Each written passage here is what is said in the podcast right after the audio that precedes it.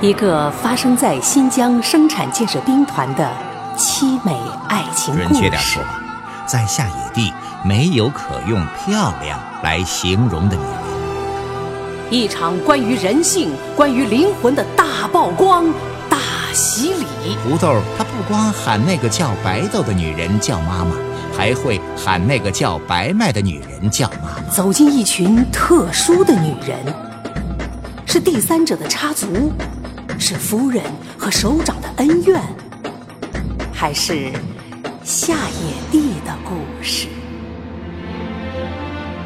中国文学年度进步最快的作家董立国力作《白豆白麦》，为您讲述西部垦荒背景下女性婚恋悲剧和人性的美丽。请听第三十一集。翠莲呐，这会儿想起了沙尘暴以前的那个杨来顺了，想着想着，那泪水就掉进了水盆子里。杨来顺的身子真的好脏，擦下来了好多灰，盆子里的水成了黑的了。翠莲睡不着，想自己的命，想自己为什么会这么命苦，想自己什么地方做错了事儿，得罪了老天爷，老天爷才会这么惩罚他。想来想去呀，想起了一件事儿。想起是自己把白豆的丈夫夺到手里，还想起明明那天给了白豆两个红鸡蛋，偏偏不认账了，还朝白豆吐口水。除了这几件事儿啊，再没有做过别的亏心事儿了。而这些事儿呢，每个事儿都和白豆有关。白豆对自己多好啊，可自己呢？却那样对白豆，老天爷肯定是看不下去了，就用这个法子替白豆出气呢。翠莲不再想别的了，只想着白豆。以前出门啊，总是躲着白豆的家门，现在不一样了，不管往什么地方走，都从白豆家的门口过，一天不知过多少趟。走到门口时啊，还会把脚步放慢下来。听听从里边传出来的动静，那扇门上有个门环，可是门环上啊没有锁，只要走过去轻轻一推就推开了。可是翠莲呢不敢推呀，她有一点儿害怕，她怕推不好把门推坏了，再也进不到这扇门里了。翠莲把这个事儿啊当成了一个很大的事儿了。他准备了一篮子鸡蛋，一包红糖。牛牛看见了，要吃炒鸡蛋，翠莲不给炒；要喝红糖水，翠莲也不给喝。又有一次从白豆家门口过，听到了里边传出了孩子的哭声，哭声很大，好像哄都哄不住了。翠莲呢，趁机推门进去了。进去之后，啥话也不说，直奔到了孩子跟前，抱起了孩子就哄。白豆呢，正蹲在地上洗尿布呢，看到翠莲愣住了，一时不知说什么。翠莲说：“哎呀，孩子饿了，你还不赶紧给他喂奶、洗什么尿布啊？”白豆说：“尿布再不洗，就没有电的了。来来来。”你来给孩子喂奶，我来洗啊！说着，翠莲呢把孩子抱到白豆跟前，塞到了白豆的怀里。白豆坐在床沿上，抱着孩子喂起了奶。翠莲呢蹲在了地上，洗起了尿布。翠莲的动作熟练极了，好像天天的都在洗尿布一样。喂了两口，哎，这孩子又哭了起来。白豆说：“这是咋回事啊？吃着奶还哭。”翠莲说：“哼，肯定啊，是你的奶水太多了，把孩子给呛着了。”翠莲站了起来，走到了白豆的跟前，教白豆抱孩子喂奶的姿势。哎，这白豆学着翠莲一做，果然就好了，孩子吃的明显香了起来。白豆高兴起来说：“哟，真让你给说对了。”翠莲说：“养孩子，我比你有经验。”这里边的道道还多着呢，等我慢慢跟你说啊。连着好多天，翠莲是天天来帮着白豆洗尿布。人家也有孩子，让人家这么帮自己呀，白豆有点不好意思，就问牛牛怎么样了。一说牛牛，翠莲马上说：“牛牛啊，已经上一年级了。这个孩子可懂事了，还记着他干妈呢，老说呀要来看他干妈。”白豆就说了：“哎，让他来吧。下次再来呀。”翠莲提着鸡蛋，让牛牛抱着一包红糖。一进屋子，让牛牛喊白豆干妈。好久没有喊了，牛牛有点不好意思。翠莲把他的头上拍了一下，让他快喊。牛牛就喊了声干妈。这一喊呐，白豆有点激动了，想着给牛牛点啥。忽然想起白麦上次带来的一些水果糖啊，还没有吃完呢，就找了出来，全部装进了牛牛的口袋里。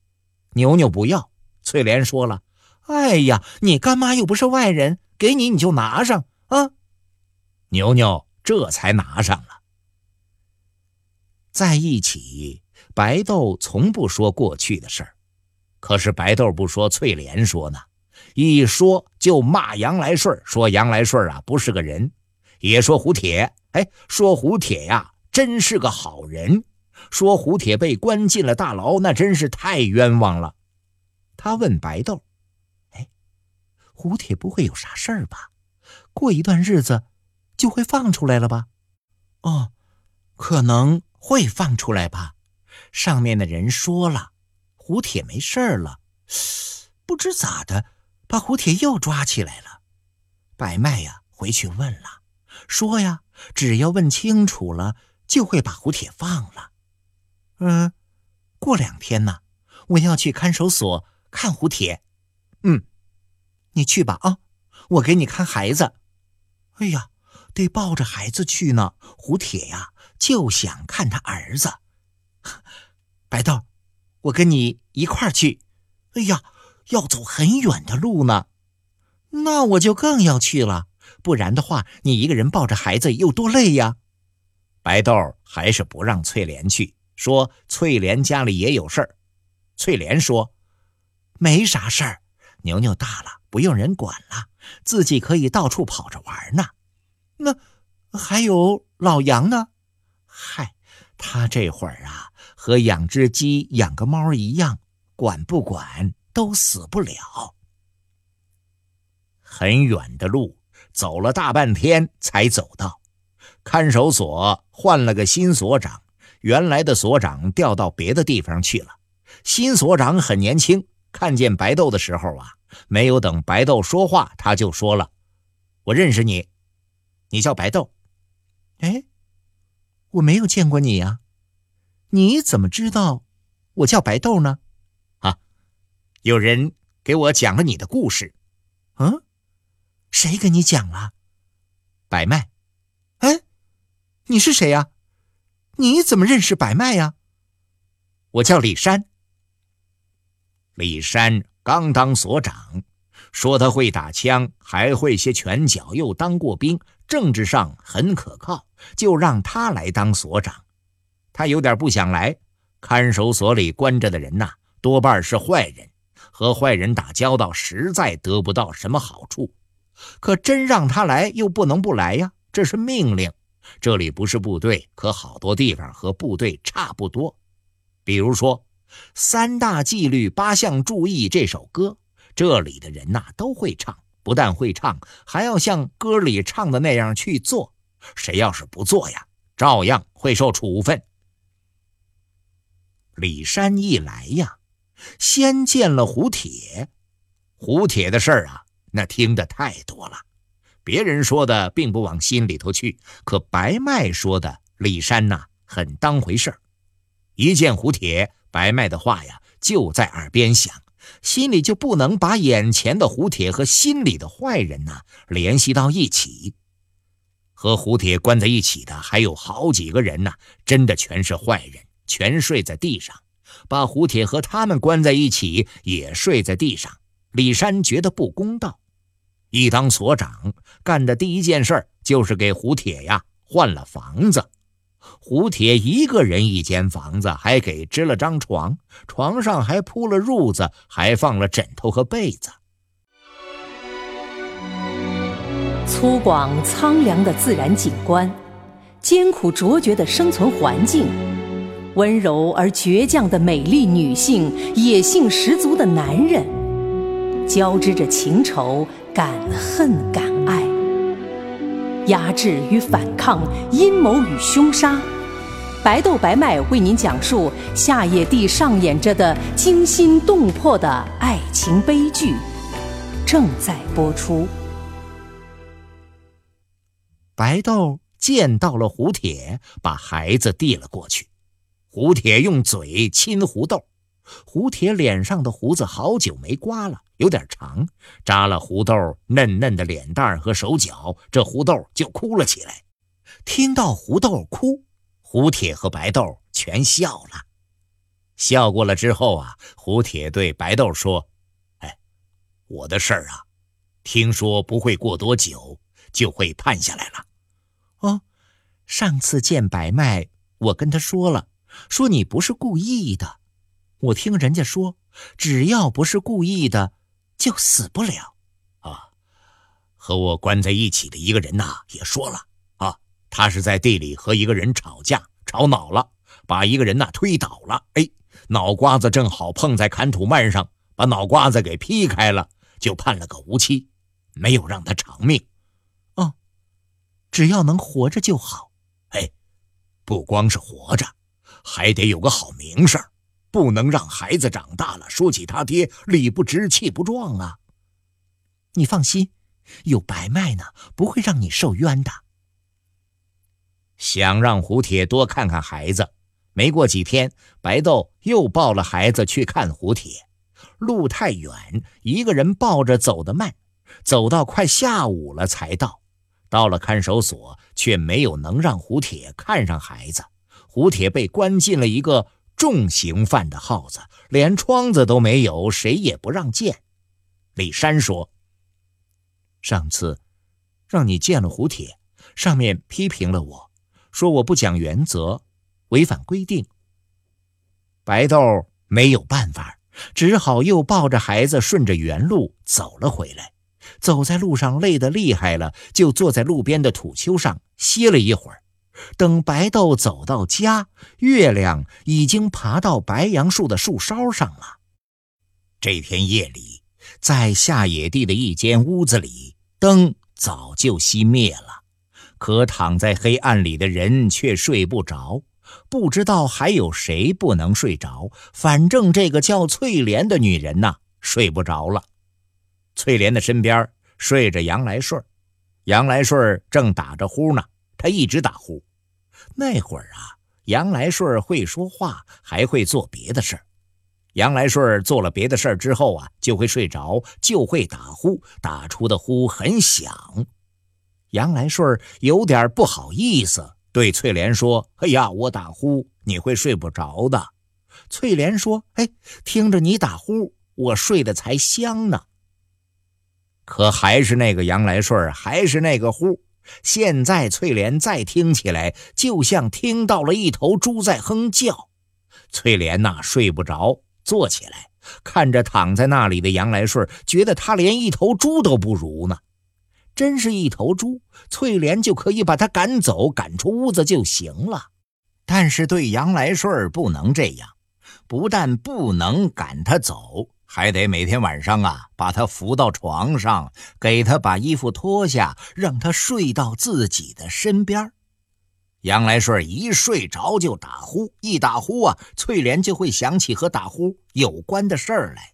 一想起那些事儿，不但脑子想，身子也跟着一块儿想，想的难受了。翠莲呢，就会坐起来，看着杨来顺骂出一串串的脏话，骂完了。哎，还是很难受。难受的翠莲走出了房子，走到了月光如水的夜里，不知道往什么地方走，胡乱走吧。走到了一片房子的外面，走到了两边都是树林子的土路上。这样的路，这么黑的夜，平常女人不敢走，怕遇到什么意外。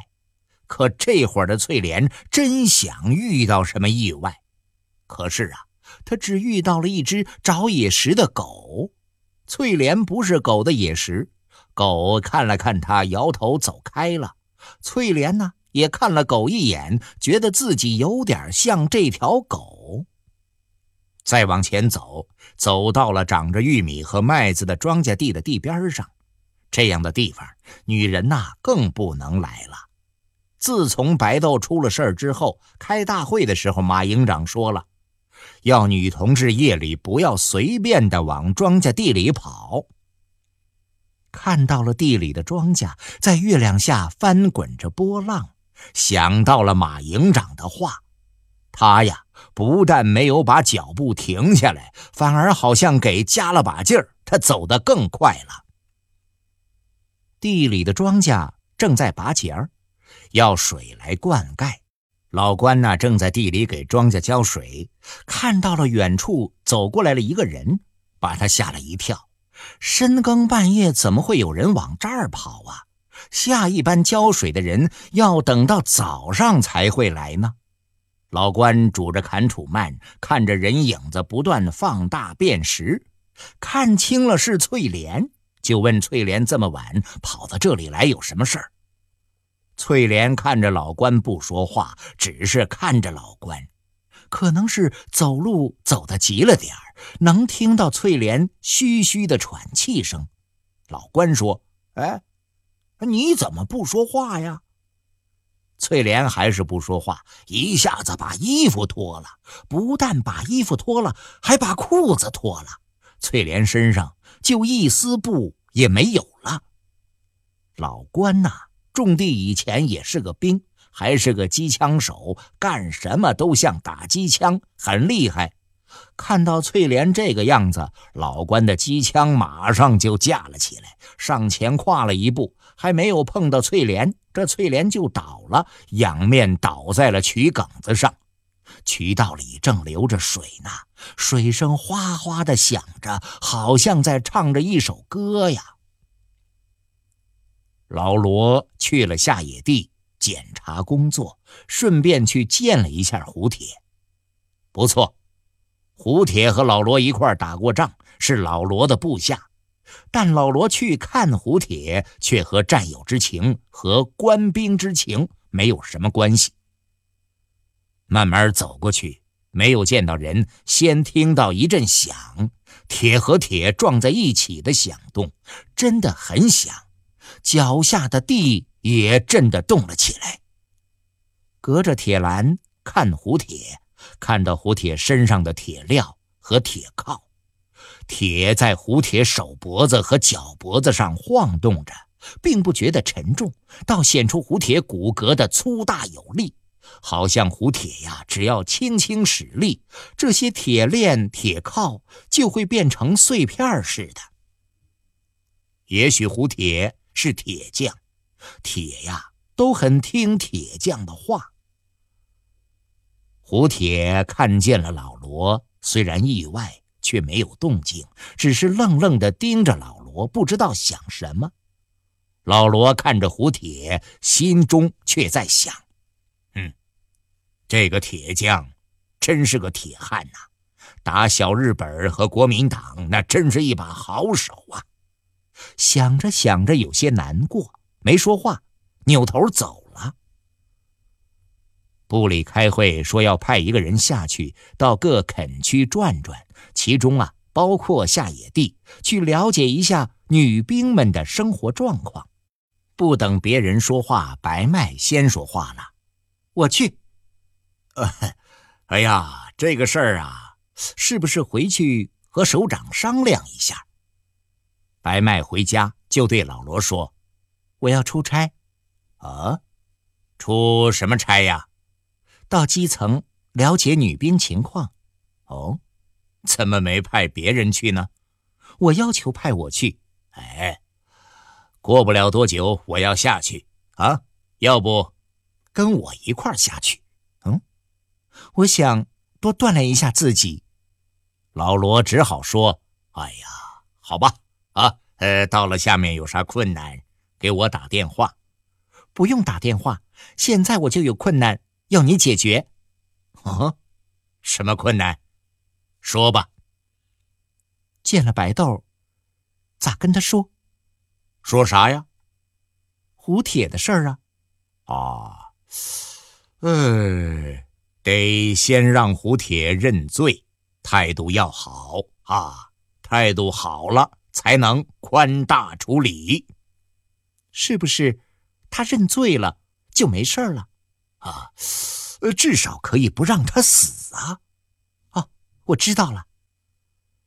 白麦离开了乌鲁木齐，先去了南疆的阿克苏、喀什，还有库尔勒，又转到了伊犁。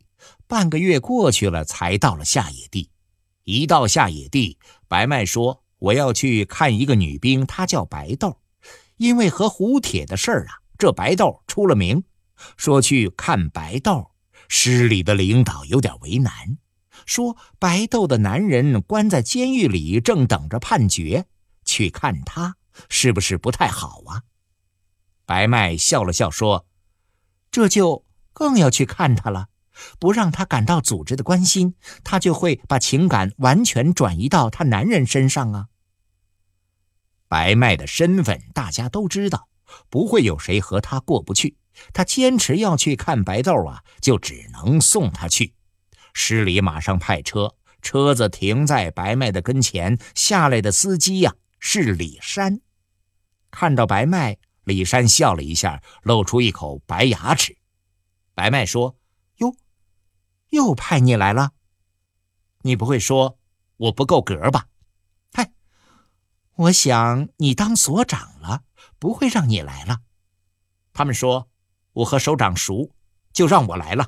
嗨，别喊我首长，叫我白麦。”路过厂部的商店时，白麦让车停下来，把眼睛能看到的买了一大堆，把李山吓了一跳。到了白豆家门口，李山要和白麦一块进去，白麦不让：“你回去吧，我自己进去。我在门口等你。”“哎，你不要等，我不知道会待多长时间呢。”李山只能不陪了，他是所长了。好多事儿等着他去管，他开着车先走了。看到白麦进来，白豆没有一点惊奇，好像早知道白麦会来。白麦一放下东西，就跑到床边去看孩子，喊着孩子的名字，让孩子喊他干妈。孩子还不会说话，可好像能听懂一些话了。听到白麦老让他喊，转过了头去看白豆。